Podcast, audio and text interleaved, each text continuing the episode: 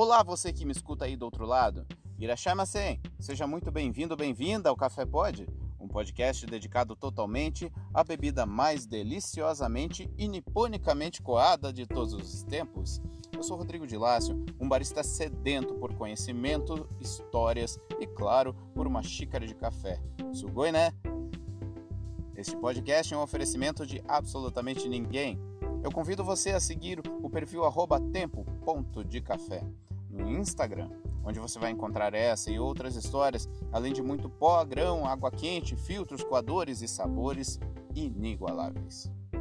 Hoje, na nossa série de Histórias e Histórias do Café, vamos atrás do método mais querido de todos os cafezeiros de café especial, um cone ou uma parábola, que revolucionou a forma de se fazer café. É isso aí, viajamos para o outro lado do mundo, o Japão, para contar a história da Hario V60. Xícara na mão? Então vamos juntos mergulhar pelo tempo de café.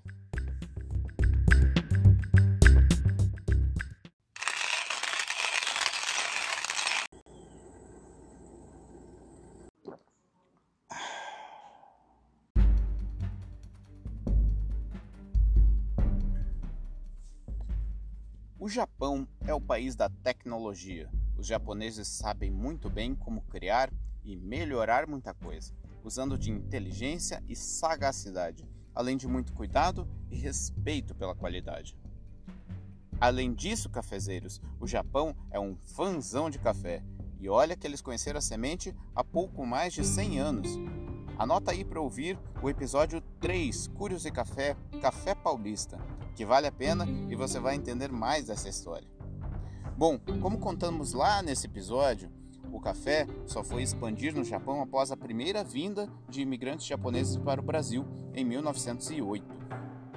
Vamos pegar o DeLorean e ir de volta para o passado. Precisamos ter na mente que o café de torra mais clara, média, com torra cuidadosa, é coisa que só surgiu na terceira onda do café lá por volta dos anos 2000.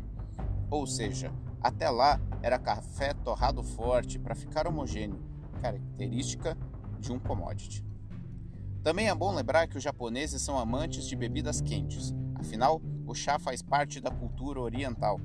Ok, com essas informações vai ser mais fácil a gente entender.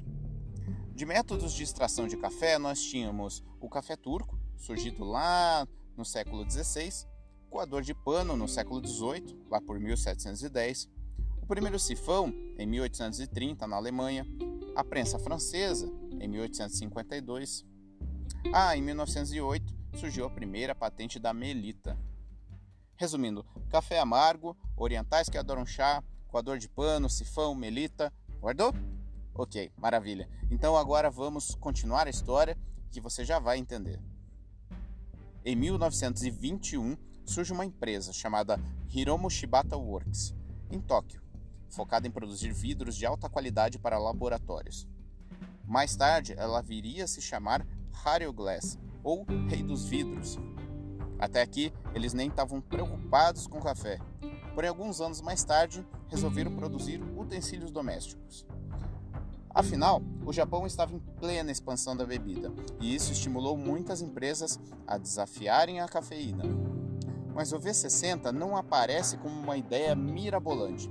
Ele é um melhoramento de outros métodos que surgiram antes e aparecem muitos anos depois. Seus pais ou avós foram o Neldrip, o Kalita e o Kono Meimon. Em 1925, por exemplo, surgiu a versão japonesa do filtro de pano, chamado de Neldrip. Um método feito de vidro que usa o filtro de pano como coador.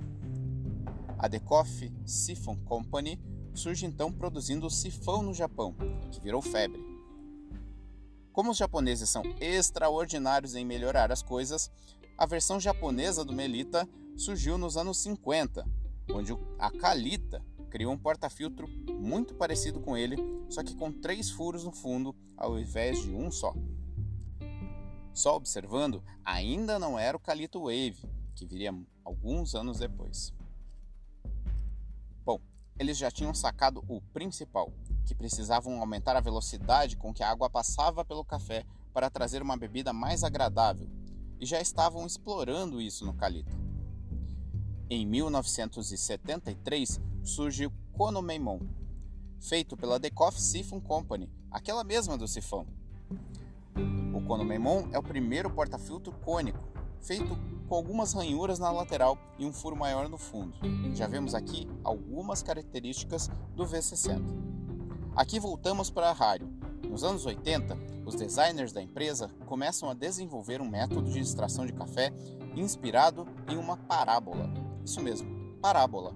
A ideia era usar uma equação matemática muito simples, y igual a x ao quadrado. Ao unir as pontas da parábola com seu vértice, surge um ângulo de 60 graus, daí V60. Mas a matemática era para fazer a água passar no tempo certo, aumentando a agitação e velocidade e diminuindo o amargor. Porém, a época não era ideal para métodos de percolação. Isso porque o café solúvel estava em alta e a empresa acabou por engavetar o projeto. Mas em 2004, com a força da terceira onda surgindo, o projeto foi retomado ganhou mais ranhuras nas laterais e a sua versão em vidro, claro, né? E também em cerâmica. Ah, mas não é uma cerâmica qualquer. O V60 é produzido até hoje em cerâmica Arita Yaki, uma forma de produção de cerâmica que tem mais de 400 anos, feito com argila de alta qualidade e um método único. Ao longo do tempo, o Rario V60 ganhou as versões em acrílico e metal além de versões especiais como do grande Tetsu Kasuya, criador da metodologia chamada 4x6. O V60 da Hario trouxe características dos seus antecessores, formando um método único e marcante. Ele permite que possamos trabalhar as variáveis do café, trazendo maior corpo, equilíbrio e doçura, dependendo da técnica empregada. Tanto é que virou febre das cafeterias de terceira e quarta onda e nas casas dos cafezeiros pelo mundo.